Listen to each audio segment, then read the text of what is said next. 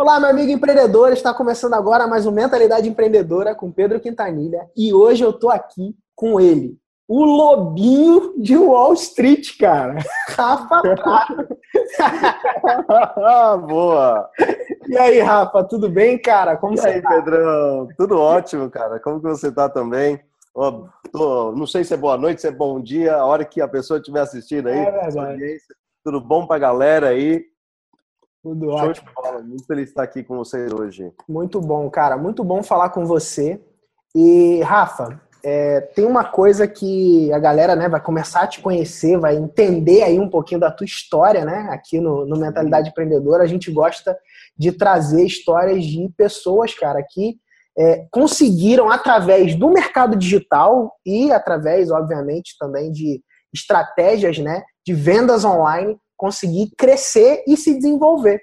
Né? E você é um cara, cara, que tem aí crescido bastante no mercado e fico feliz de poder é, dividir um pouquinho da sua história e você também abrir um pouquinho Com da tua certeza. história aí para a galera que acompanha a gente, tá? É, primeiro eu queria que você começasse falando um pouquinho, Rafa, como que você descobriu esse mercado digital? Como que você começou nesse universo aí, cara? Cara, eu, pra ser bem sincero, é até um pouco constrangedor a forma que eu comecei no mercado digital. Acontece, né? Eu tive um período que eu tive uma startup, eu quebrei essa startup. Eu fiquei devendo uma grana em 2011, né? Uhum. Na época era em torno de 30 mil reais. E eu basicamente quebrei essa startup porque a gente não conseguiu manter fluxo de caixa. Né? A gente começou o, o negócio, eu e mais outros dois amigos. A gente tinha alguns clientes imediatos e tudo começou a dar muito certo. Só que passou três meses, a gente não conseguiu mais fechar, digamos assim, outros clientes para garantir fluxo de caixa para a empresa. E aí aconteceu que a gente quebrou e a gente ficou devendo aí para justamente porque a gente tinha que pagar algumas pessoas. E aí eu fiquei com uma dívida. Foi a primeira vez que eu fiquei com dívida. E eu brinco que é assim, né? Eu acho que você já ouviu falar daquele Joseph Klimber, né? E tudo dá errado para ele. E uma coisa que eu aprendi é, quando a sua vida tá ficando ruim, cara, tenha certeza que pode ficar pior. E nem isso aconteceu comigo, porque eu quebrei a, a empresa. Naquele período, eu terminei com uma namorada minha de três anos. E no ano seguinte, logo no início do ano, em março, meu pai morreu. Cara, E ele era o alicerce da família. E aquilo foi, de certa forma, um grande balde de água fria, porque ah, meu pai morreu no mês seguinte, meu avô morreu. No outro mês, minha mãe ela entrou em depressão. Cara, eu digo que foi, ah, digamos assim, como se fosse o, o ciclo da desgraça para mim, né? Foi entre do- ah, 2010, 2011 e o início de 2012 foram bastante catastróficos. E eu não sei se você percebeu, eu falei que eu terminei com uma namorada, né? aham. Aí que começa a parte constrangedora da história. O que, que acontece? Né? Como eu falei para você, eu passei por um período bem difícil e durante um tempo eu fiquei, poxa, fiquei, nossa, não quero mais me relacionar com ninguém. Tanto que eu fiquei em torno de cinco meses sem me relacionar com ninguém. Só que em determinado dia eu falei, meu, eu preciso voltar, eu preciso voltar a ser eu mesmo, né? Eu tinha naquele momento para me recuperar financeiramente, eu tinha voltado a trabalhar, eu entrei numa grande instituição bancária. Ah, isso me ajudou, de certa forma, a voltar a ter fluxo de caixa para pagar minhas dívidas. E uma outra coisa foi o seguinte: chegou uma noite qualquer, era meia-noite e um. eu fui lá no Google e digitei como sair com mulheres novamente. Pum! Aquele dia, que, que aconteceu? Veio aí, você é do Rio, veio lá, US Universidade Social. Essa US Universidade Social era uma como se fosse um centro de treinamento para homens que queriam sair para a balada e conquistar mulheres. Ah, boa, hein, cara? E aí o que aconteceu? Eu falei, meu Deus do céu, será que eu preciso disso? Aí eu falei, não quero nem saber, vamos. Aí eu comprei lá, o, o lembra, mil e poucos reais, eu comprei. E, aí eu fui para o workshop. Aí eu fui nesse workshop, isso era meados de 2012, hein? Uhum. Fui para esse workshop e tal. E aí o instrutor começou a falar, tá, tá, tá, tá, tá, faz isso, faz aquilo. Ah, final, fazendo a longa história curta. Eu ficar com alguém é, que era algo que deveria acontecer, não aconteceu, mas eu conheci um cara. E calma, não vai achar estranho. né? Eu conheci um cara no sentido, eu fiquei brother de um cara. Ah, tá, entendi, entendi. Não, aí, mas tipo esse assim, cara- tudo bem, Não, cara. sem problema algum. aí, é, cada um sabe do? Mas aí esse cara, que era o Eduardo Junqueira, Esse cara ele era muito próximo do Seiti Arata, ele conhecia o JP, ele conhecia uma galera do mercado digital. Legal. Ele trabalhava no e-commerce do, do Carrefour na época, e ele era o instrutor, entendeu? E aí a gente, ele falou, meu, você, não sei, você fala super bem, mas você é muito ruim para pegar mulher. Meu Deus do céu. Mas, cara, a gente pode usar essa habilidade, porque sabendo que você está fazendo mestrado, não é? Você sabe escrever bem? Porque, cara, eu conheço bastante no mercado digital e tem uma série de projetos. Vamos marcar um café para trocar ideia. E eu vou te apresentar um negócio que está acontecendo no mercado. E aí a gente marcou esse café aqui na Paulista, num dia X, e trocando ideia, ele falou: Meu, não sei se você conhece, mas uh, faz um ano, mas nem um ano praticamente, fundaram uma empresa chamada Hotmart, e essa empresa ela está trazendo, na verdade, ela ajuda as pessoas a colocarem produtos digitais na internet. E eu, what? Produto, o que, que é um produto digital? É a mesma coisa. Infoproduto. Meu, que porra é? O que, que é isso? Infoproduto? Info, é verdade. E aí ele falou, cara, olha, tem uma galera que está vendendo alguns e-books, está vendendo conhecimento, e diferente do EAD, ele explicou para mim, né? Falei, mas isso não é tipo EAD? Não, cara, diferente do EAD, que na verdade às vezes é baseado num contexto teórico, não aplicável, né? O infoproduto, ele é 100% baseado na experiência de pessoas que descobriram um caminho para resolver um problema. Esse problema pode ser de ordem financeira, esse problema pode ser de ordem de vendas, esse problema pode ser de ordem de N coisas, inclusive de como se maqueia, enfim, não importa. Uhum. Mas é a experiência prática de uma pessoa, porque cada pessoa tem uma história única e, na verdade, essas pessoas, elas vendem a visão de mundo dela e isso tem valor. Aí eu falei, pô, não, legal. Faz ah, sentido, né? Você começou a, a ligar os pontos e perceber, cara, faz sentido, legal isso, né? E, e é. você já tinha comprado o infoproduto antes, mas não sabia o nome disso, né, cara? Eu já tinha comprado, cara. Tanto que ele foi falar para mim, depois que esse negócio de, de sedução, era um negócio de sedução. Ah. Na época, no mercado norte-americano, era um dos mercados que é multimilionário. Uhum. E tava vindo, tava começando para cá. Tanto que na época que eles abriram essa UES, ela não existe mais agora, né? essa universidade social agora mudou de nome, mudaram sócios, uma série de coisas aconteceu. Isso já faz seis anos, né? Só para a gente se localizar, cara, faz bastante tempo, inclusive, Sim. faz seis anos. Tá? Isso não é do ano passado. Uhum. E, e no mercado americano, isso é de 20 anos, talvez até é um mais de 20 anos. anos, né, cara? E ele falou, era um mercado super maduro lá fora. Uh, alguns dos instrutores tinham conhecido isso lá fora, e aí eles trouxeram para cá. Né? E deu super certo na, naquele período. Tanto que o, o dono da empresa na época foi para a TV, saiu em matérias, ah, em revistas. Foi um negócio, foi um rebuliço do tipo, poxa, a empresa X começa a ensinar homens artes da sedução. E aí então era um mercado muito iniciante, né? Uh, tanto que uma das pessoas que era sócia da empresa na época mandou, uh, lançou tipo como se fosse um método de reconquista, uma série de coisas. Uhum. E tudo naquele período ainda era 100% e-book, não tinha tipo uh, vídeo aula que nem a gente faz agora, webinar, não, cara, era muito iniciante. Até porque muito... A, banda é, na época ainda era, era difícil, né? E no, no Brasil ainda um pouco atrasado, e isso impedia a gente de ter vídeo com tanto fluxo, então como, como é hoje, né? Sim. E, e aí o que aconteceu? A gente, trocando ideia, falou, cara, olha só, você passou por uma puta dificuldade, tudo isso que aconteceu, seu pai, sua mãe, ah, esse negócio de você quebrar uma empresa e você está se recuperando agora, não tá? Sim, tô. Você fez mestrado, não fez? Fiz mestrado. Você está trabalhando numa instituição bancária, não, não tá? Sim, na diretoria de finanças. Ele falou, meu, vamos criar um método de como que você conseguiu se recuperar. E aí a gente criou um e-book que na época chamava Criando Prosperidade, um guia para sua liberdade financeira que, que esse e-book ele fazia? Era um e-book de mais ou menos 80 páginas, tá? Uhum. Isso com imagem. A gente fez uma edição bem legal nesse e-book. Aí, então, esse e-book ele ensinava, meu, você que tá ferrado, você que passou por um monte de dificuldade, como que você faz para organizar suas finanças e limpar seu nome. Eu tinha uma amiga advogada e ela falou vários artigos, a gente colocou os artigos dela de como que você limpa o seu nome. O que, que a empresa não deve fazer, quando que a empresa está errada em te colocar no SPC, Uhum. Uma série de coisas para você, de certa forma, uh, conseguir se recuperar. E a gente fez esse book. E aí é um milagre, naquela época, para mim era um milagre, era o seguinte, a gente colocou isso para vender e começou a vender, cara. Uhum. Uh, a gente vendeu, num período de três, de três meses, mais ou menos 6 mil reais. Num e-book de 69 reais. E aí eu falei, cara, como assim? Eu, tipo, não faz sentido.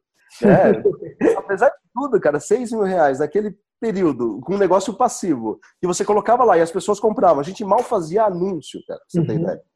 Falei, meu, esse negócio parece que funciona. Parece que, bom, né? Parece bom. Só que vai até uma, uma dica legal aí para a galera que está vendo, né? A inexperiência de mercado, para você ver. Quando a gente começou, lembra que eu falei o nome? Criando Prosperidade. Sim. Passou três meses, estava vendendo. Uh, no último mês a gente começou a fazer anúncio. E aí o que aconteceu? De repente chegou um e-mail de um escritório aí de advocacia uh, falando o seguinte: vocês têm que tirar esse produto do ar. E se vocês não tirarem em três dias, a gente vai entrar com uma ação. E aí, como assim? Cara, que e-mail é esse? Aí a gente foi ver lá. Representamos um cara chamado Deepak Chopra. Ele tem um livro chamado Criando Prosperidade. Tá. O livro dele era de espiritualidade, mas era o mesmo nome. A gente não tinha direito da marca. Uhum. O primeiro produto que eu lancei no mercado, a gente não fez, por exemplo, toda aquela pesquisa para saber Sim. esse nome está em uso, esse nome tem registro, uhum. e aí vai ter algum tipo de problema? E pumba! No terceiro mês, caramba, e a gente ficou, cara, que droga. Agora que começa a dar certo, de novo um balde de água fria.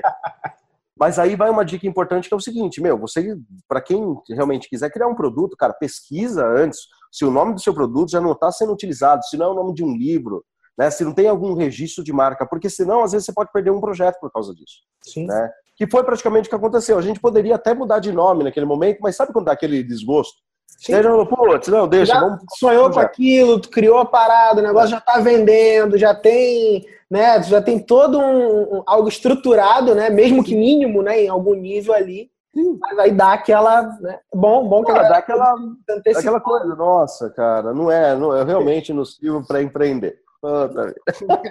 E aí o que acontece, né? Ah, passou. Aí, depois disso. Passou, passou, uns dois meses. E aí, nesses dois meses que passaram, ah, eu estava me formando em coaching. E aí, uma das pessoas que estava na nossa turma de coaching, ah, ele estava envolvido num projeto chamado, chamado Conacon Congresso de Coaching Online. Tá. E eu entrei, como eu já estava no mercado digital, já tinha feito esse produto, já conhecia a plataforma Hotmart e tudo mais, eu falei, meu, eu posso ajudar vocês em toda a parte de estruturação aí do, do produto. Vamos nessa? Vamos nessa. A gente fez e deu certo. Uh, naquele período a gente investiu 5 mil reais e o congresso faturou lá tipo 38 mil reais, né? Legal. De novo, para a gente foi, pô, caramba, uh, aonde? Não é nem na, na, bolsa, digamos assim, só se você tiver um rabo muito grande de você abrir, colocar numa época que vai abrir um fato relevante você faz 5 mil virar 30, uhum. né? E eu falei, meu, realmente esse negócio dá certo. A gente pegou uma série de especialistas no mercado e fez. E tanto que era um, aquele momento que estava dando um boom de congresso online. Uhum. E a gente fez né, um congresso online. É, eu lembro, lembro, dessa época, inclusive aqui no Mentalidade Empreendedora a gente fez alguns, prestamos até consultoria para algumas pessoas. Foi uma época que estourou aí, né, de congresso no, no Brasil, né, cara? A galera fazendo congresso online. Nossa, Alguns nem... deram muito certo, né? Outros nem tanto. Outros nem tanto. ah, cara, eu tô risada porque eu lembro de gente que falou: cara, vamos fazer. Você fez, deu certo, então vou fazer. É. Aí teve gente que tipo, teve prejuízo. Mas por que, que o meu não deu certo? Esse negócio não cara, funciona, é. joga tudo pra cima. Não é bem assim. Cara. É verdade. É, não é tão fácil, muitas vezes, quando você está começando, simplesmente colocar um negócio e acha que vai fazer um fluxo. Uma coisa que eu aprendi ao longo do tempo, ao longo desses seis anos, é o seguinte: uh, dinheiro gera dinheiro. E eu percebi que toda vez que eu tinha um capital para investimento e eu investia no público certo, com uma boa oferta, realmente retornava. Uhum. O que acontece e que eu vi acontecer ao longo desses seis anos é muita gente, às vezes, investir, trazer palestrante, pagar até para o cara, investe lá que seja, vai, 20 mil reais para fazer o congresso e não tem dinheiro para investir em tráfego. Então, amigo, não vai funcionar. Você tem o, projeto todo estruturado, uma página bonita, você tem tudo. Só que se você não tiver tráfego e esse tráfego direcionado para o público correto, você não vai conseguir fazer o seu dinheiro retornar. E talvez a pessoa não tivesse prejuízo se ela tivesse separado, que seja 10 mil reais, 5 mil reais, para investir minimamente na compra de leads. Porque é o, querendo ou não, é o que aonde está, de certa forma, a, a, o, o retorno. Né? Você tem uma base de pessoas afim Uhum. Uh, e aí você tem uma boa oferta para que resolva uma solução, resolva um problema daquela pessoa. Uma questão que eu vejo que é importante, né, até da galera entender, é que ela vê, né, esses resultados, resultados que a gente tem, que os parceiros nossos têm, pessoas que caminham próximos da gente têm e tudo mais, e, e às vezes acreditam que é assim, ah, é como se fosse mágica. Né? Uhum. E não é, né? Não é. não é. Existe um trabalho, existem habilidades que são necessárias é, adquirir, né? Existem pessoas que são importantes você se conectar, estar tá junto, estar tá perto. Então existe todo um, um, um, ecossistema em volta que é importante. né? Ah, dá para fazer sozinho, do seu quarto, não sei o quê? Cara, dá. Vai demorar um pouco mais, vai ser mais custoso, você vai gastar mais algum recurso. Se você não tem muito dinheiro, você vai gastar o recurso tempo, né? Sim. Se você tem mais dinheiro, você consegue acelerar esse processo um pouco mais. É, mas o, o, que eu acho que é fundamental até da gente até reforçar aqui, Rafa, porque uhum. a tua uhum. história tem muito a ver com isso, né? Sim. Conexões, de pessoas com quem você conseguiu se conectar e alavancar. É, e, e, até entender um pouco disso. Pô, como, né, cara, que esse camarada que tá aí do outro lado, ele pode continuar seguindo nessa escada. E ainda na tua história, né, você veio de uma, de uma história de implementação também, né, uma coisa Sim. que a gente reforça muito aqui, né, a execução, fazer acontecer. Então você foi lá, botou um e-book, vendeu, teve sua experiência, depois, ah, não foi muito legal, beleza, mas não, não desistiu, foi para o próximo passo, fez um congresso, conseguiu ter ali um resultado também já um pouco mais expressivo, e aí foi, foi, foi seguindo caminhando. Né? Fala um pouquinho mais desses próximos passos e como que você conseguiu Ótimo. se conectar com essas pessoas que foram é, importantes para a tua alavancagem. Sim, e, e, é, e, é, bem isso mesmo, né? Eu também, quando eu olho para trás, eu acabo percebendo isso. Ah, tem uma, uma frase que eu gosto bastante. Tem muita gente que fala, pô, mas ah, ele deu sorte. Cara, uma coisa que eu falo e uma coisa que eu já ouvi outras pessoas falarem também, né? Quanto mais eu trabalho, quanto mais eu estudo, quanto mais eu me aperfeiçoo, mais eu tenho sorte, né? E empreender é muito isso, sabe? Uh, uhum. Principalmente quando você está ali na trincheira, tem um monte de projetos que vão dar certo e nem todos vão dar certo, né? E tá tudo bem. Uh, o que forma o sucesso de uma pessoa está diretamente relacionado à quantidade de vezes que você fez dar certo, mas tenha certeza que você tentou várias vezes. E uma coisa que eu percebi, eu li isso inclusive no livro do Tim Ferriss, né, Work for, for Hours a Week. E ele fala o seguinte: Poxa vida, às vezes basta uma única vez. Você vai tentar milhares de vezes e vai dar errado. Você vai estar com as costas na parede. Cara, quando você está com as costas na parede, tá tudo, tá tudo bem, não tem problema, não tem mais por onde ir. Você só tem que andar para frente. Então basta você fazer uma única coisa que dê certo, talvez para mudar a sua vida para sempre. E eu vivi isso algumas vezes, né? Eu já vivi muito esses altos e baixos. Ah. E o que aconteceu? Depois desse congresso, para você ter ideia, que é aí que foi meu ponto da virada.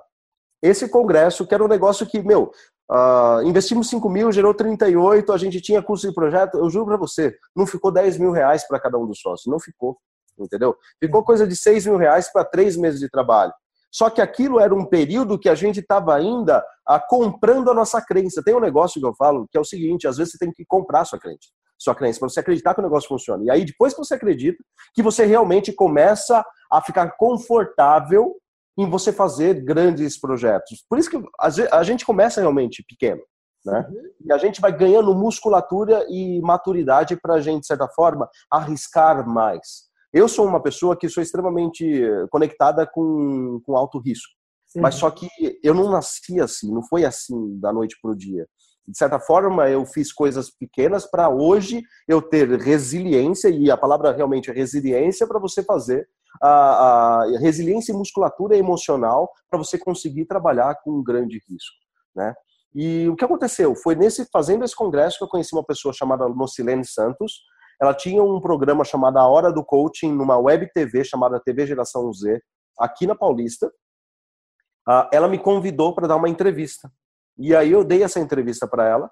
E ela queria que eu falasse sobre jovens empreendedores, que eu estava empreendendo. E de certa forma falou: Meu, como que é isso? Né? Você teve uma. Você veio ali da periferia de Mauá, ah, passou por dificuldade, conseguiu chegar na faculdade, você quebrou sua primeira empresa, mesmo assim você continuou e agora está empreendendo e está dando certo. Ah, como que é isso? Eu fiz essa entrevista com ela. Quando eu saí dessa entrevista, eu fui olhar, meu, quem mais tem programa aqui, né? Que lugar é esse, afinal de contas? E aí eu vi que a Milene Domingues, que era a ex-namorada do Ronaldo, do Ronaldo, né, fenômeno, ela tinha um programa lá. A Solange Frazão, ela tinha um programa lá, que ela é uma especialista do mundo fitness, mais de um milhão de seguidores aí. Uh, e outras pessoas que eram realmente da mídia. Tá. E aí eu falei, meu, não, vem cá. E aí que, aí que foi a grande sacada, cara. No, quem que é o dono dessa web TV? Ela falou, ah, é, um, é o Marcelo. Poxa, eu posso fazer uma reunião com ele? aí passou dois dias, eu fui fazer reunião com o cara. Nesses dois dias eu pesquisei tudo sobre a web TV sobre as pessoas que ali estavam, inclusive sobre a Solange, e eu vi que naquele período ela tinha meio milhão de seguidores. Legal. Aí me deu uma coisa assim, ó. Cara, se essa mulher tem meio milhão de seguidores, a cada post que ela faz, ela tem lá 3, 4 mil curtidas. Eu já fiz esse congresso, já fiz o e-book e eu percebi que quanto mais gente vendo, mais gente comprando, então eu vou fazer uma coisa que eu nunca fiz e vamos nessa. Nesse período, eu já tinha inclusive saído do banco, tinha pedido as contas no banco. Tá. E eu tinha uma reserva de caixa ali de 100 a 110 mil reais. E aí que eu fiz? Beleza. Ô, tudo bom, senhor Marcelo? Cara, não sei se você sabe por que a gente está fazendo essa reunião. Ele, não. Quem que é você? Ah, eu sou o Rafael e, na verdade, a gente está fazendo essa reunião porque eu quero comprar a sua TV. Ele olhou para mim assim, tipo... que esse moleque tá falando aí, né? ele deve ter pensado isso, né, cara? Não, com certeza pensou. Tanto que ele falou, mas... E quem disse que eu quero vender? Tipo, é. meio assim. Tipo, quem disse que eu quero vender? Ah, mas aí eu falei, eu olhei para ele, falei, eu vou te provar que você quer vender. E aí eu falei para ele, aí eu plantei um sonho na cabeça dele, que era o seguinte, cara, você tem pessoas com audiência pessoal aqui, e a gente pode criar produtos para essas pessoas, que não são produtos físicos, são produtos digitais. Lembra o Eduardo quando falou sobre produto digital? Eu falei, what? Aí ele virou para mim, é produto, what? que isso, né? Produto digital. E aí eu falei, cara, produto digital é isso, isso e isso. Ah, por isso que eu quero comprar a sua web TV. Eu acho que você não está utilizando o potencial dela como você realmente deveria. Você tem uma audiência X e, na verdade, você não está monetizando da forma que você deveria monetizar. Ah, resumo da ópera: 30% da web TV por 85 mil reais. Lembra que eu tinha tipo cento e pouquinhos mil reais. Ali foi o meu primeiro momento de alto risco, né?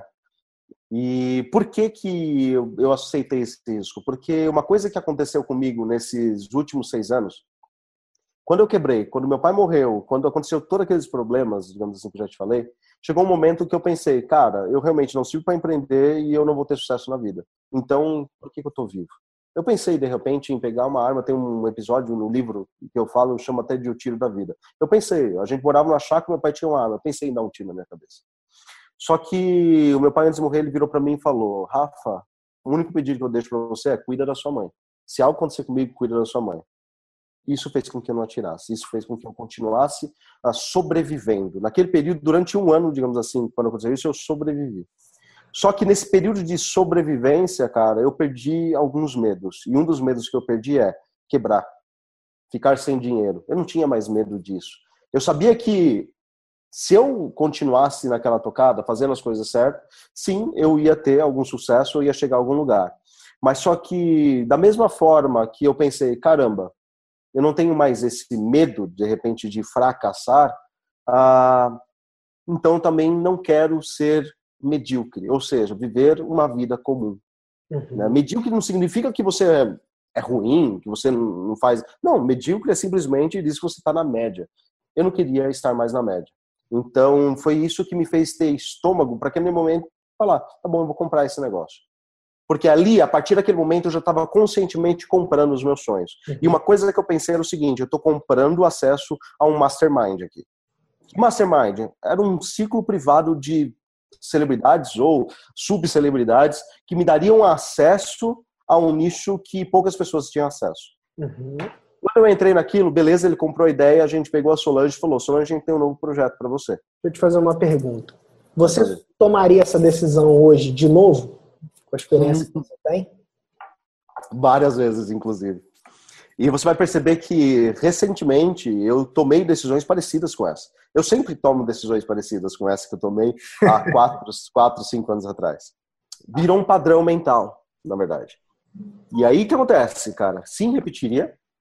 E eu repetiria porque quando a gente fez o projeto, esse, essa proposta para a Solange, ela aceitou.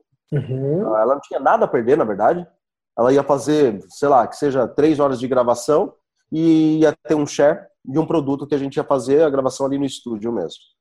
Uh, acontece que, cara, todo mundo ainda estava desconfiado. O Marcelo estava desconfiado, a Solange estava desconfiada se esse negócio daria certo. Quando a gente colocou o produto no mercado, em três dias fez 200 mil reais. Uhum. E ela, olha só o que acontece, né? Uh, o mercado ele era tão novo ainda que criou um rebuliço no mercado, um rebuliço no mercado quando a Solange entrou no mercado. Porque era a primeira celebridade sendo lançada. E em tese era a primeira especialista. Eu acho que você até lembra disso. Lembro, lembro, lembro sim. Lembro sim. A gente, a gente comentou bastante sobre isso. Né? E, inclusive, uma das coisas que a gente, que a gente falou nos, nos nossos círculos né, de, de negócios e, e, parceiros foi que, a partir do momento em que esses grandes nomes, né, começando ali com a Solange, começassem uhum. a despertar para a realidade do nosso mercado, é, quem não tivesse posicionado, tivesse alcançado a construção da sua, da sua marca, construindo né, o teu público e tudo mais, ia perder espaço, cara. É verdade. caras que já tinham é, audiência e tudo mais, começaram. Por quê? Porque, pô, quando a gente começou, por exemplo, no, no, Mentalidade, a gente, cara, não tinha nada. Era um blog num quarto, né? Era eu, Dudu, num blog num quarto. Imagina isso. Fazendo, sabe? E vendendo produto online e tudo mais. A gente começou a crescer também nessa, nesse, mais ou menos nesse tempo aí, né? Junto, né? Sim, e, sim. E aí, o, o a, quando isso aconteceu, a gente falou assim, cara, isso foi um comunicado, sabe? Cara, a gente precisa é, estabelecer esse nosso, esse nosso crescimento e avançar gerando mais resultado. Né? Isso é, é, potencializou é, todo Sim. o mercado para que todo mundo pudesse subir, né? E alguns ficaram pelo meio do caminho, né, cara? é normal, como, como todo mercado, é, uns é, desistem e, e, outros perseveram e continuam trabalhando, né? E, e também, o outro movimento, são de novos entrantes, né, cara? Então, mais gente claro. atenta para as oportunidades, mais gente vê até. Talvez o cara que está vendo aí do outro lado com a gente, ele está vendo agora e descobrindo esse ambiente agora, tá falando, cara, eu preciso entrar nesse negócio. E agora? Eu vou ter que pegar uma Solange para mim? Não, calma, não precisa. Mas, cara, legal. E aí, quando você começou a ter esses resultados junto aí com a Solange, o, o, qual foi o próximo passo? O que, que você seguiu avançando? Cara, o próximo passo foi algo que. Uma coisa que acontece, né? Minha cabeça ela sempre foi muito orientada a, ao pensamento de médio e longo prazo, né? No sentido de construção de estratégia que vão impactar o médio e longo prazo, tá? Tá. E o que acontece? Eu sabia que fazendo o lançamento dessa primeira celebridade ia causar realmente esse impacto no mercado e outras pessoas iam fazer isso do tipo, eu posso arrumar uma celebridade também para lançar. Então o que, que eu tinha que fazer? Como era, primeiro, era o primeiro naquele momento, eu tinha que utilizar aquele case para conquistar outras pessoas. Só que imediatamente eu ainda não tinha tanto relacionamento, mas eu tinha algum relacionamento que estava sendo criado. E, curiosamente, naquela web TV, foi por causa dela que eu também conheci um cara chamado Roberto Inachik. Depois da Solange, o segundo passo foi fazer o lançamento do Roberto Inachik. O Roberto Inachik, em dois, em quatro meses, a gente fez o quê? Um resultado de 2,4 milhões de reais. E ali uh, houve uma outra coisa, que foi o seguinte, né? Uh, eu abri o olho tanto dele quanto da Roseli no sentido de que, gente, existe um mercado digital e existem pessoas com audiência. Por que, que a editora de vocês não começa a, na verdade, lançar os livros desses caras? E naquele momento eles estavam passando por um processo de reestruturação. Uma outra coisa que aconteceu, então, dali para frente, foi esse boom de colocar um monte de gente, inclusive eu, uhum. ser livro, cara. O meu, meu sai agora também, agora 2017. E o seu sai agora também. Acabei, acabei curiosamente, sendo um influenciador disso, mas eu fui influenciador disso de forma estratégica porque eu pensava, se eu influenciasse autores a colocarem, digamos assim, a, a, o livro aqui no mercado, ou quanto mais eu me aproximasse deles, melhor seria para eu ter um ciclo de relacionamento com esses grandes caras. Um dos caras que eles tinham na editora era o Wizard, e eles tinham um relacionamento. De certa forma, o que eu comecei a fazer? Comecei a gerar valor para pessoas com rede de relacionamento, para que eu pudesse, de certa forma, me inserir nessas redes de relacionamento. É isso que aconteceu. Né? acontece, para você ter ideia, a própria editora, nesses últimos quatro anos, ela saiu de um faturamento de 12 milhões para 28 milhões. Isso é algo público, para você ter ideia. Né? Justamente por causa dessa estratégia, desse vislumbre. Porque eu pensei, vai chegar um momento que as pessoas elas vão querer autoridade. E, um, e uma das coisas que estava acontecendo já no mercado norte-americano é, quando você olhava tipo Brandon Bouchard, ele era um best-seller. Quando você olhava, por exemplo, uma série de, de pessoas, o próprio Tony Robbins, ele era um best-seller. Então eu pensei, cara, vai acontecer que pessoas do mercado digital, elas vão ter uma arma na mão para aumentar a autoridade delas, que é inclusive também estar inseridas no meio offline. E como qual que é um caminho inteligente de você estar no meio offline, uh, mantendo a sua autoridade? Lançamento de um bom livro. Claro, principalmente né? quem é, percebe que a informação e o conhecimento é a base do, do negócio. Né? Então, dentro desse ambiente de produtos digitais, produtos de informação, um livro não deixa de ser. Né? É, é porque a gente acaba tendo um movimento inverso. Né? É, pra gente é. O que, que é livro, né? Livro é e-book, só que de papel, né, cara?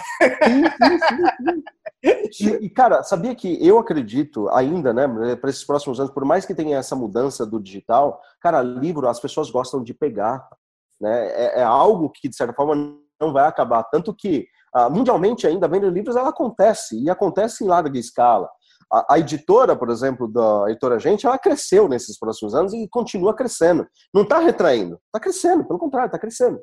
Legal. E, e, é um veículo que você pega, tem uma coisa importante, por exemplo, no livro, que é o seguinte, né? Isso até mesmo pode ser até estratégico. Que quando a pessoa tem o seu livro, ela está com uma parte de você com ela. Isso ajuda muito nessa construção de autoridade, nessa construção de você estar próximo dos seus clientes, dos seus fãs. E eu percebi, cara, a gente tem que inserir isso. E aí foi. E uma outra coisa que veio na minha cabeça, putz, legal. Hum, eu tenho que representar alguém de fora. Tava com isso na cabeça. Porque naquele momento começou a estourar um cara que era o próprio Érico Rocha, que representava o Jeff Walker aqui. E ele começou, foi o momento que ele começou a crescer muito. Uhum. E eu olhava aquilo e pensava, poxa vida, tem gente licenciando pessoas de fora aqui no Brasil. E eu pensei, cara, eu deveria, de repente, trazer, ou licenciar um produto de fora aqui, ou trazer alguém de fora para cá. E como eu sempre gostei muito de influência, persuasão, ciclos de relacionamento, teve um cara que, de certa forma, me interessei, que era o Lobo de Wall Street. Tadã. Tá aí, ó. Daí a piada, né, cara? O Lovinho de Wall Street. cara, olha só como que é o mundo, né? Uma coisa, eu acredito muito... Eu passei, na verdade, a acreditar muito, por exemplo, em metafísica. Quanto mais você projeta aquilo que você quer atingir, parece que o universo ele se organiza para acontecer. Você só tem que, você só tem que estar preparado para isso. Uhum. Mas parece que você vai projetando, você vai se preparando, você vai mudando a sua crença e você vai criando o ambiente necessário para a coisa acontecer. Lembra que eu lancei o Robertinho Chica? A gente fez um evento com ele, 800 pessoas. E aí, de repente, surge uma pessoa no mercado com um contrato que estava vindo para cá com um tal de Lobo do Wall Street. E esse cara, ele falou ah, com uma pessoa que era a pessoa que organizou fisicamente o evento né, do Robertinho Chique. E ela falou para esse cara assim: ah, quem fez foi um amigo meu, ele colocou 800 ah, pessoas pagando 4 mil reais pro Robertinho Chico. Acho que você deveria falar com ele. E o cara, tipo, nossa, é com esse cara que eu preciso falar. E aí o que aconteceu? Ela organizou uma reunião com esse cara. E esse cara, a gente, eu levei ele e falei, meu, a gente vai no Dinhas. Olha só, de novo, né? Uh, falei, cara, a gente vai fazer uma reunião. Pô, não, topo fazer contigo, vamos no Dinhas. No dia da reunião, ah, tudo bom, sou o Rafael. Ah, ele se apresentou também.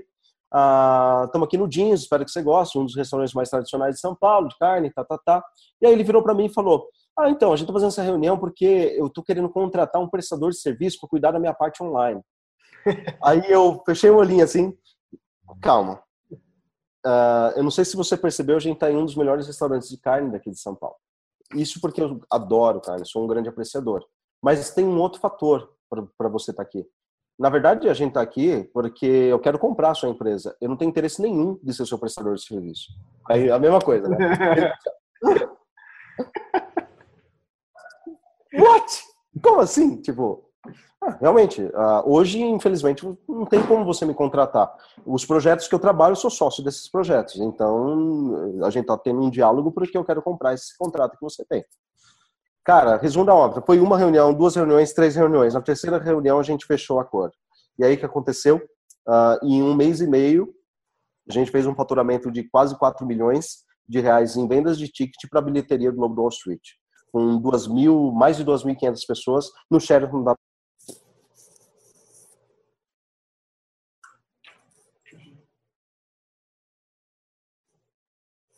vim para cá de novo o mercado, cara, abriu o olho e ficou pensando, meu, olha só o que está acontecendo.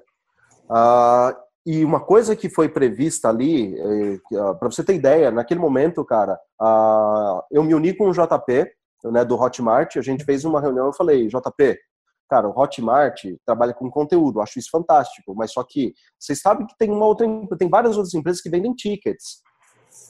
Sinceramente, um evento também é conteúdo. Sim. Por que, que a gente, por que, que vocês não criam uma plataforma de tickets? Estou uh, trazendo um projeto internacional aqui e eu quero fazer com você, porque você já tem a plataforma de afiliados. E nenhuma plataforma de tickets tem afiliação. E mesmo que tenha, ninguém confia ainda no mercado. Uhum. Cara, isso fez com que o JP, a gente criasse em conjunto essa plataforma de tickets. Então, de certa forma, a plataforma de tickets que tem hoje, ela, ela surgiu naquele ano, quando veio o Lobo. Né? E por uma ideia que a gente teve naquela reunião, do tipo, eu provocando ele, cara, mercado de evento também é mercado de conteúdo. Vamos criar essa plataforma de tickets. Aí surgiu uma puta parceria ali, junto com o Hotmart também. A gente fez essa plataforma de tickets e foi uh, o primeiro realmente evento vendido no Hotmart e com um faturamento tão expressivo, né? E aí foi, foram vários eventos, cara. Aí começou, abriu a porta de eventos. E, como eu falei, abriu na cabeça das pessoas um outro momento, que era o seguinte: meu, legal. Uh, primeiro você vai ter o seu produto, depois você vai ter alguma autoridade, você vai lançar um livro. Depois que você tem o seu produto, você tem o seu livro, cara, consequentemente você vai ter um evento, você vai ser um palestrante, você vai estar ali uh, falando com as pessoas presencialmente. E o mercado de eventos começou a crescer. Uma outra coisa que começou a acontecer foi o quê? Lançamentos de produtos atrelado a eventos. Naquele ano teve um boom de lançamentos disso. E outra coisa que começou a acontecer também é trazer pessoas de fora para o Brasil.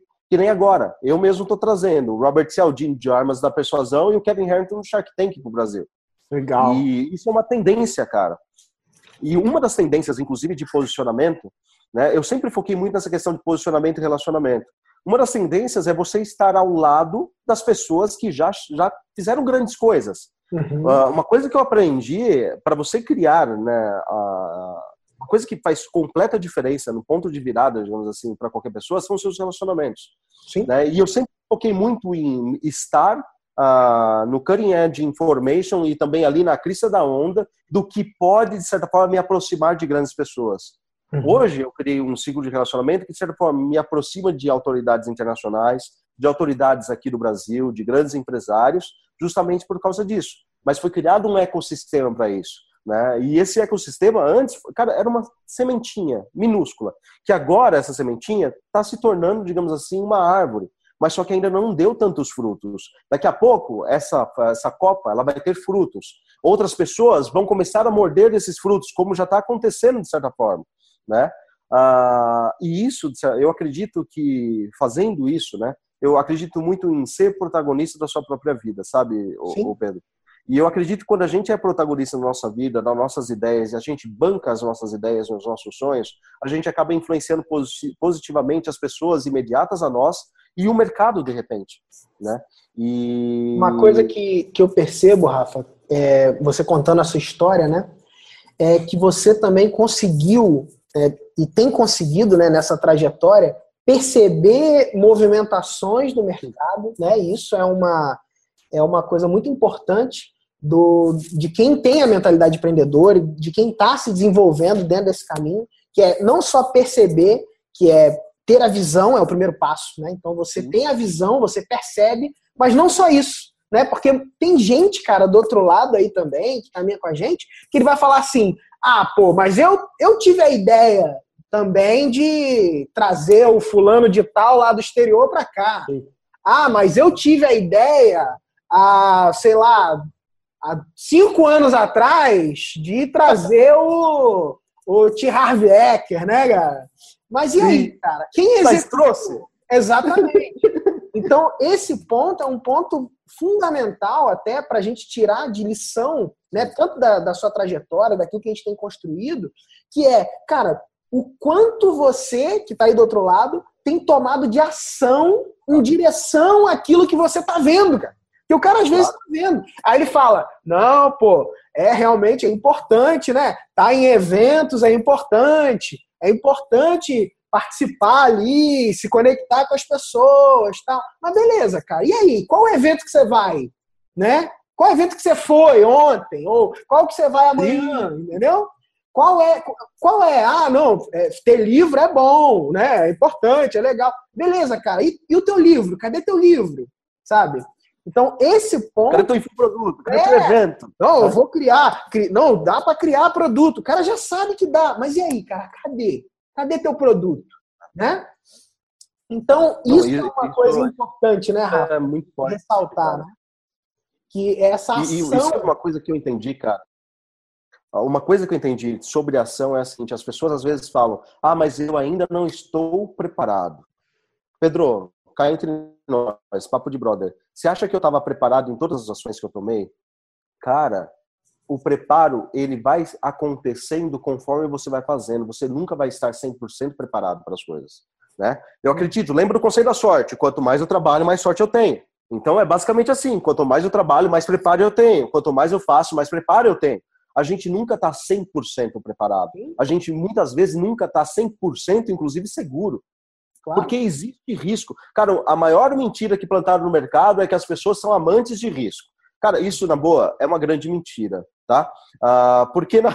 cara, cara, ter risco significa que você pode falhar. E uma vez que você pode falhar, cara, ninguém quer falhar. Um empresário não quer falhar. Você pega um Carlos Luiz, você pega um, um Flávio Augusto, você acha que o cara quer falhar? Você acha que ele gosta de risco? Óbvio que não. Porque quando não tem risco, ele vai lá, putz, investe, cria um negócio, gera mais impacto global, gera mais impacto para as pessoas, gera mais dinheiro.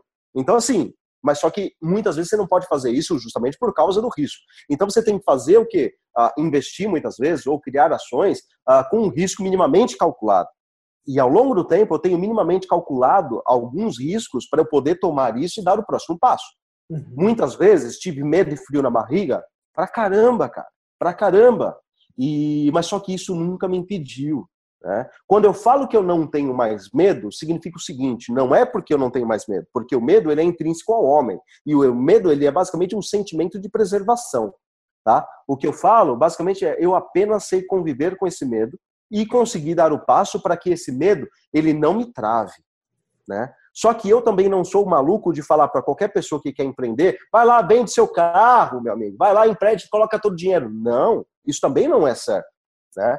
A pessoa minimamente tem que ver se ela está no momento, se ela está no contexto adequado, se ela tem o contato X, se ela tem a, a verba de segurança para ela conseguir bancar o risco dela e não se prejudicar, porque não tem nada pior do que você muitas vezes arriscar algo, dar errado e você não só se prejudicar, mas prejudicar sua família.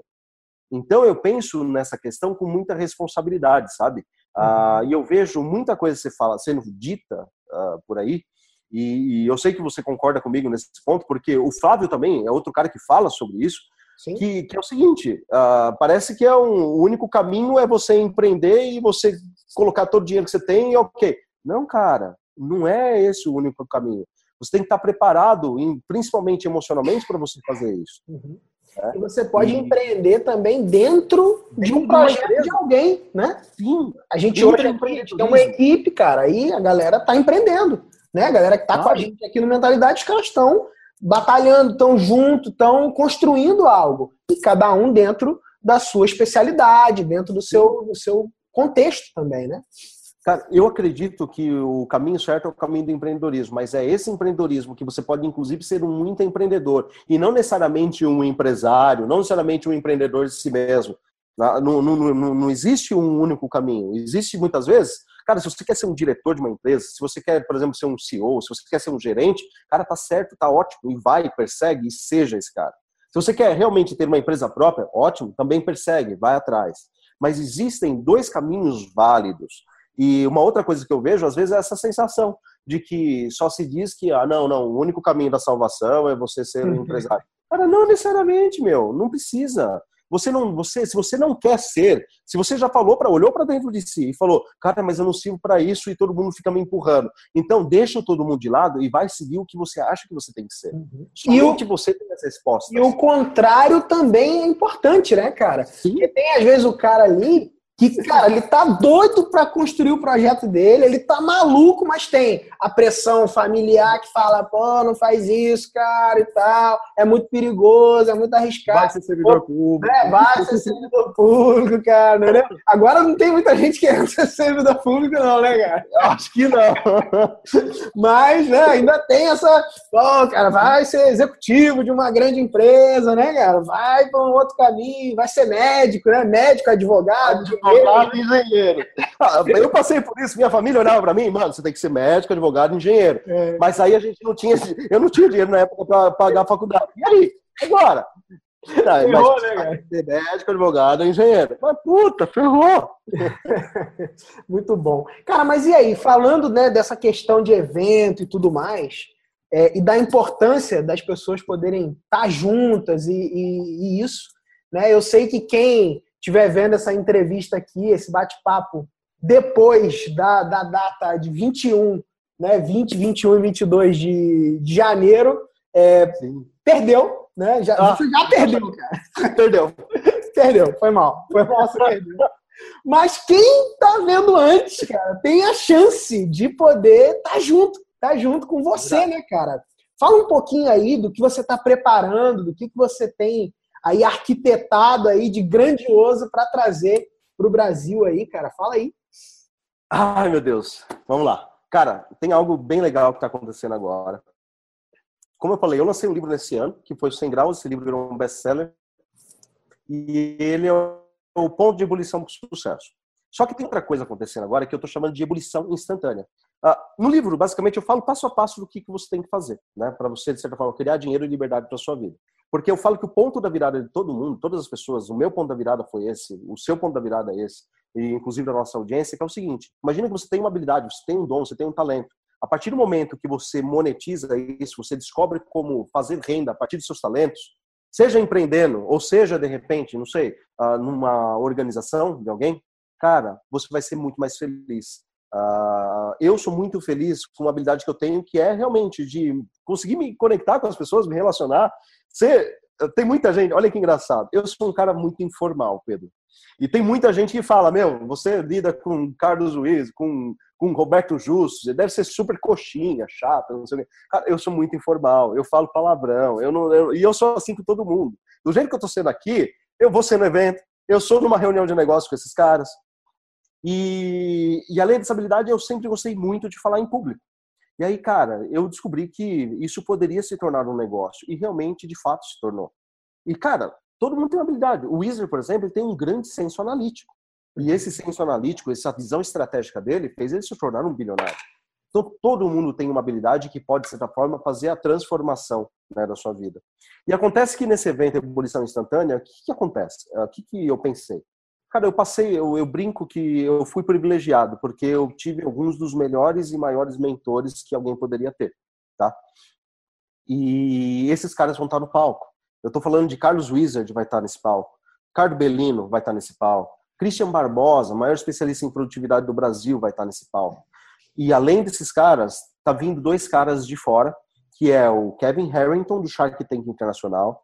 Esse cara, para você que quer empreender é, é um cara para você se espelhar nele, porque ele fez 20 empresas do zero baterem 100 milhões de dólares, tá? Esse cara ele lançou no mundo 500 produtos, cara, para você ter ideia. E esses 500 produtos lançados somam aí 5 bilhões de dólares em vendas. Esse cara tá vindo para cá, tá? E ele tá vindo para cá com uma missão também. Ele, eu, eu, eu, criei, junto com esses mentores, junto com essas pessoas que eu conheci, um fundo de um milhão de reais. E esse fundo de um milhão de reais, a gente vai fazer uma dinâmica como se fosse um Shark Tank ao vivo lá.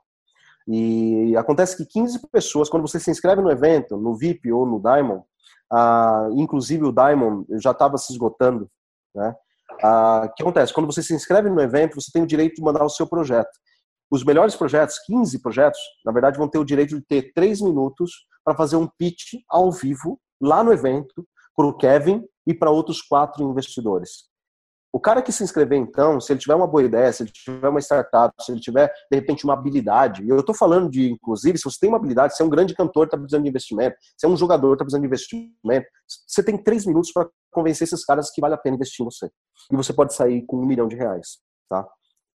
Isso não foi feito ainda no evento, ainda mais junto com essas pessoas. É a primeira vez que o Kevin está vindo para o Brasil. Muito bom. E é a última vez que um outro cara está vindo para o Brasil, que é o Robert Cialdini.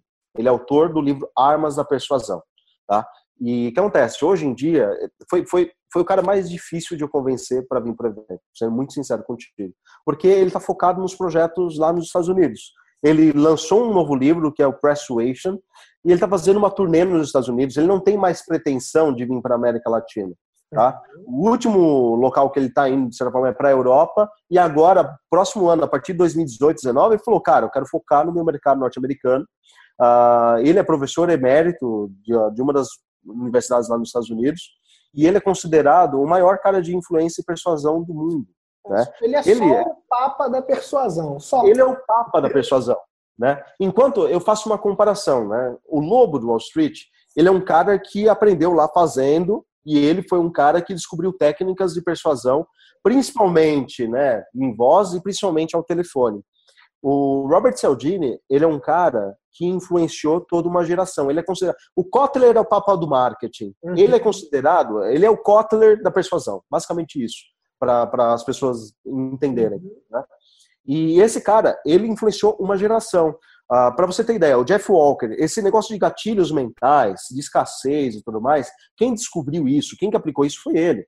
Sim, o Robert Cialdini cobra 200 mil dólares, cara, a, a, o processo de consultoria, é, no mínimo 200 mil dólares, o processo de consultoria que ele está envolvido, para muitas vezes mudar uma ou outra frase, uma ou outra abordagem. Quem é cliente dele?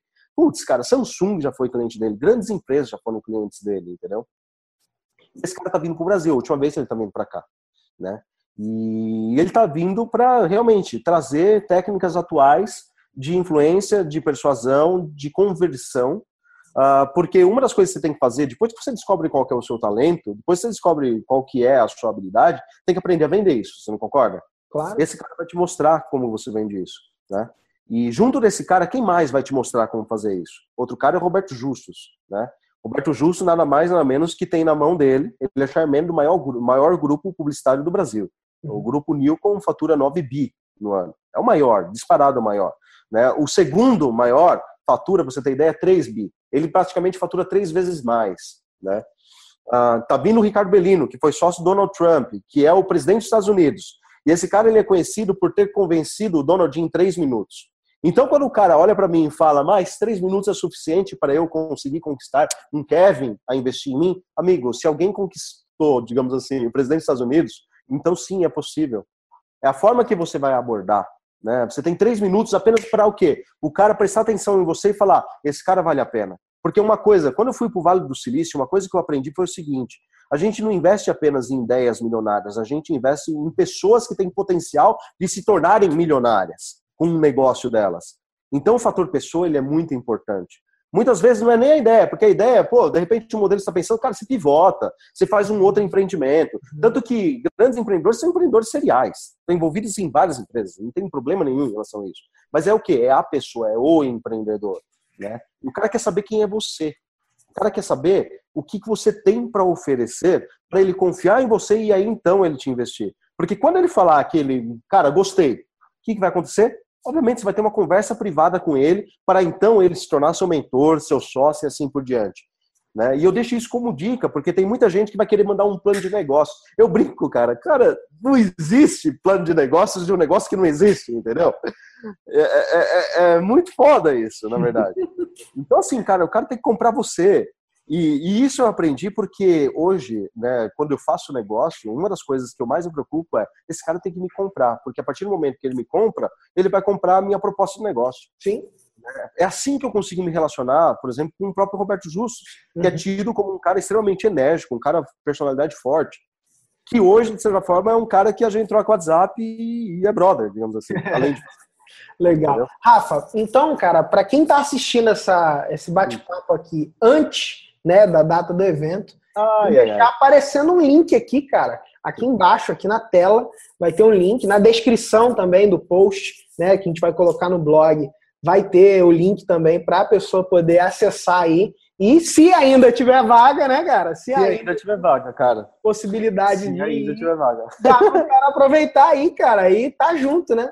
E será que vai dar, cara, para escrever a ideia ainda? Como é que tá esse esquema cara, aí? Cara, ainda dá. Um pouco. Ah, o esquema é, até o dia 18 a pessoa pode, pode enviar, tá? tá. A minha equipe, na verdade, já está avaliando, já tem alguns projetos selecionados, tá? Mas até dia, dia 18 é o deadline para envio, porque no dia 19 ainda tem o pessoal avaliando e a dinâmica vai acontecer no último dia do evento, tá?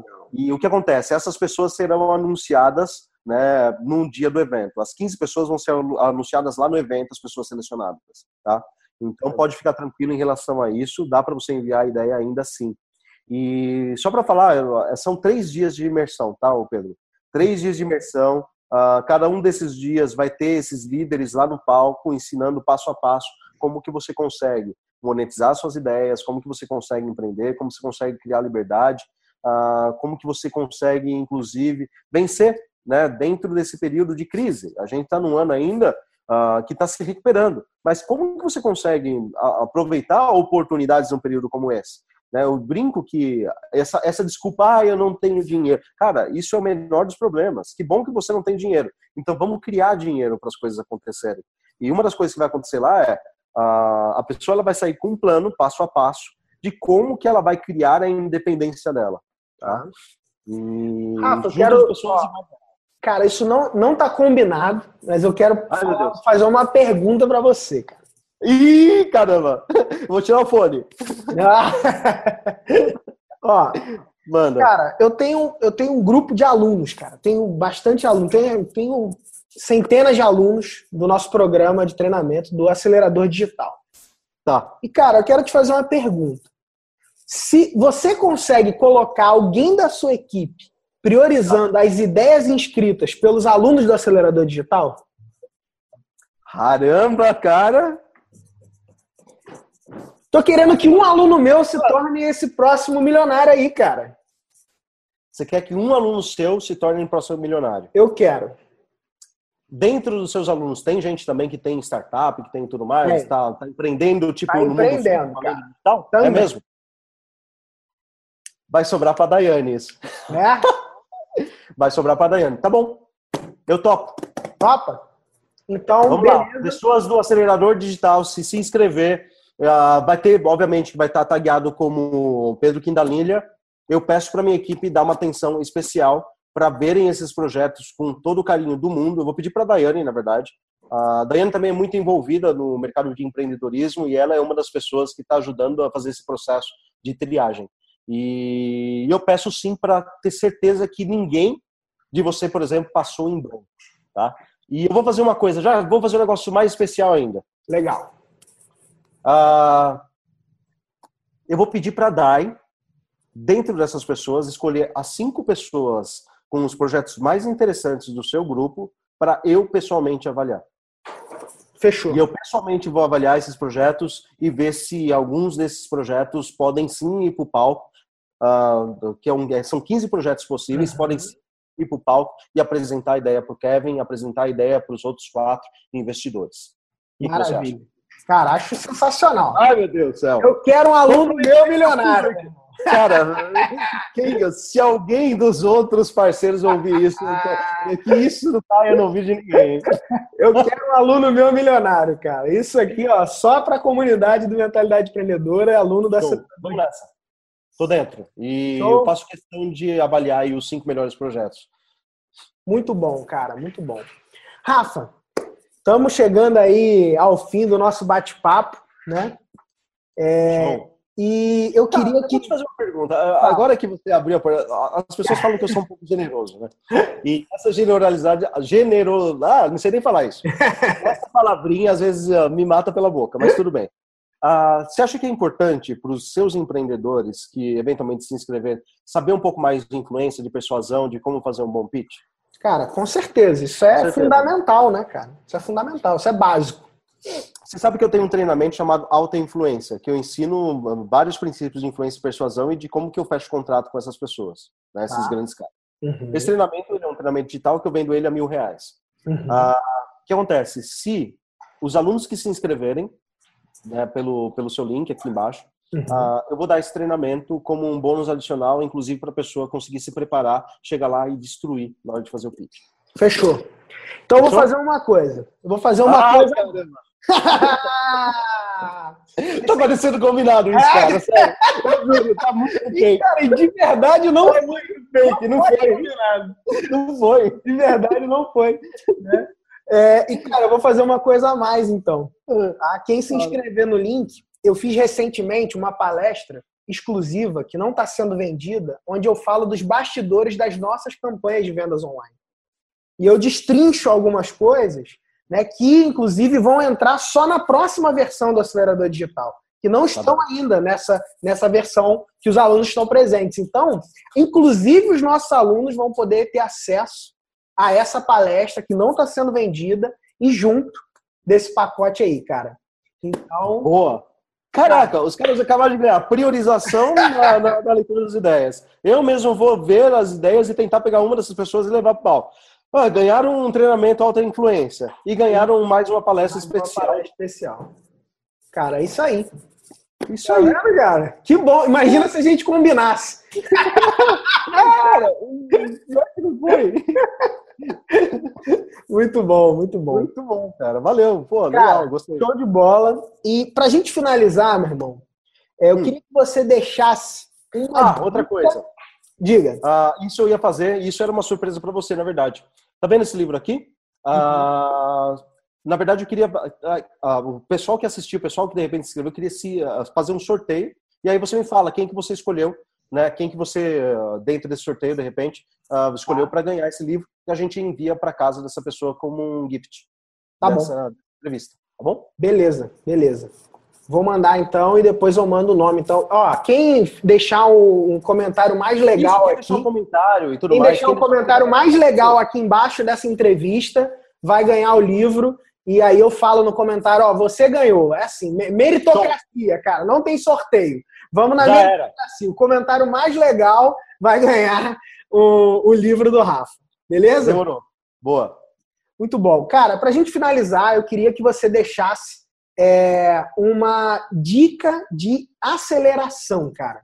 O uma que, que você diria para esse cara que está vendo o nosso, nosso bate-papo aqui e para que ele possa sair de onde ele está e crescer aí 10 vezes mais, 20 vezes mais, onde ele está é, buscando se desenvolver?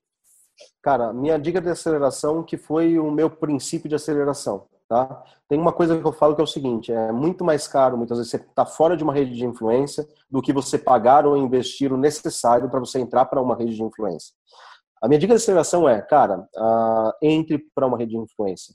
Crie bons relacionamentos. Se aproxime desses caras. E uma coisa que eu quero falar para você é o seguinte: talvez você fale, ah, mas um Carlos Wizard, ah, mas um grande empresário como esse nunca vai querer falar comigo. Ele nunca vai querer falar contigo você nunca falar com ele. É a mesma história da loteria. Você nunca vai ganhar a loteria se você nunca jogar. Então, cara, uma das coisas que você tem que começar a fazer é uh, mapear onde esses caras frequentam, em quais eventos que esses caras estão, e começa a ficar próximo deles. Começa repetidamente, ser visto por eles. Chega, troca ideia de forma despretensiosa, vai se aproximando. Uhum. Não, não, adianta você querer uh, simplesmente chegar nesse cara e pedir tudo de uma vez. Ah, quero investimento, quero isso. Sabe aquele toma, toma, toma? Não. Cara, se faça presente. Ah, antes de você pedir qualquer coisa, seja um rosto conhecido, gere valor, depois que você gerar valor, aí então você pede alguma coisa. Tá? Mas o primeiro passo é só você ser um rosto conhecido. Para você ser um rosto conhecido, cara, vai em três, quatro eventos desse cara, vai lá, dá um oi, aperta a mão dele, troca ideia sobre alguma coisa, fala de um programa que você viu. Imagina, por exemplo, vai, o Wizard acabou de lançar Taco Bell. Ah, Poxa vida, se você soubesse que o lançamento da Taco Bell era público, por que você não estava na Taco Bell aqui? E sabe por quê? Só para você entender o nível, como que você faz encadeamento de ideias para você gerar assunto. E é isso que eu faço. Uh, aconteceu o lançamento da Taco Bell aqui em São Paulo. Você não conhece o Isa. O que, que você faz? Você vai no lançamento. Lá você aperta a mão dele uhum. e fala, pô, parabéns pelo lançamento. O Wizard vai estar no meu evento agora. Se você tivesse ido na Taco Bell, sabe o que você ia fazer? Pô, cara, e aí, tudo bem? Lembra? Eu estava no lançamento da Taco Bell. Cara, foi inclusive fantástico. Que legal que você está nesse evento também. Papapá. E começa de novo a gerar diálogo. Vai chegar um momento que você vai pegar o celular, vai dar na mão dele, e esse cara ele vai dar o contato. Ou então ele vai dar o contato, ele vai fazer alguma coisa. Vai chegar um momento que você vai conseguir, inclusive, marcar uma reunião com ele. Porque você começa a ser um rosto, entendeu? Isso é importante. Se você não marcar presença, você não vai ser lembrado, você não vai ser visto, você não vai saber nem como abordar essas pessoas. Então você tem que estar presente, tá? E você tem que sim estar dentro de redes de influência, cara. E muitas vezes um evento como esse, vou dar um exemplo, isso nem é ainda. Eu, eu não vou para não parecer que eu estou fazendo merchan gratuito mesmo. Uh, imagina que você vai no, no, evento lá fora, do Ryan Dice, o Traffic and Conversion. É um evento que, da gente do marketing digital, eu vou todo ano para lá. Uhum. E lá eles têm a ala premium.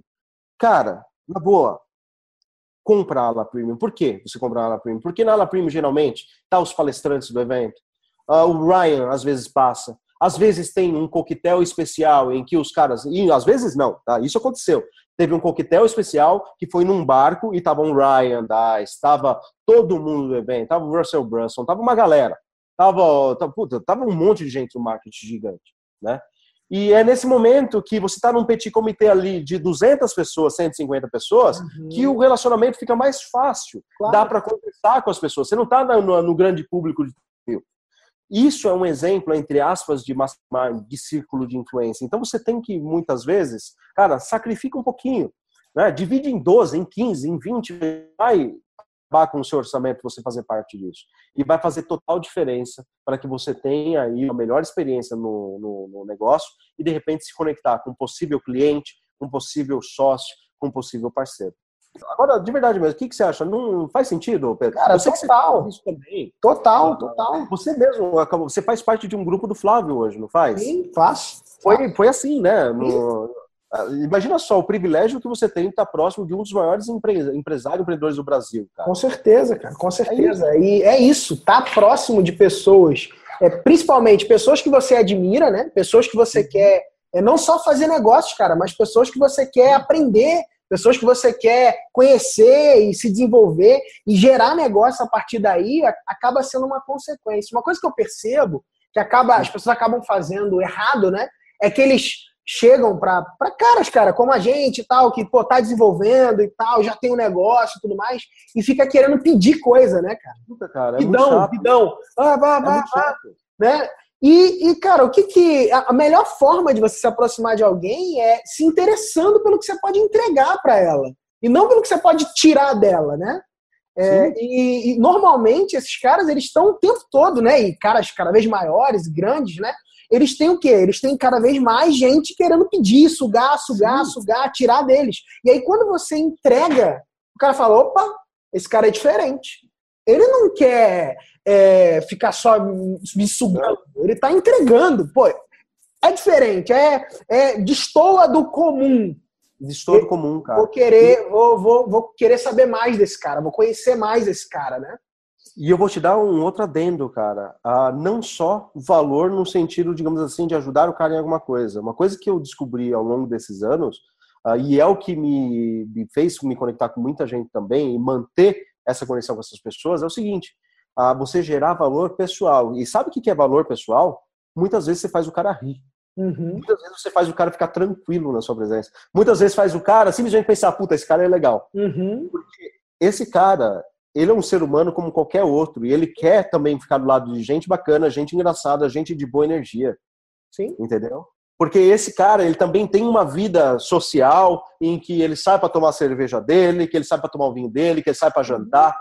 E é uma pra, coisa. Pra gente trazer gente pra nossa equipe é assim, né, cara? É, que cara. não pensa só. Imagina, ah, o cara é bonzão em tudo que ele faz lá, ele é um cara da, da campanha, mas é um cara arrogante, é um cara, pô, enjoado, você não quer trocar ideia com. Pô, não, né, cara? Não.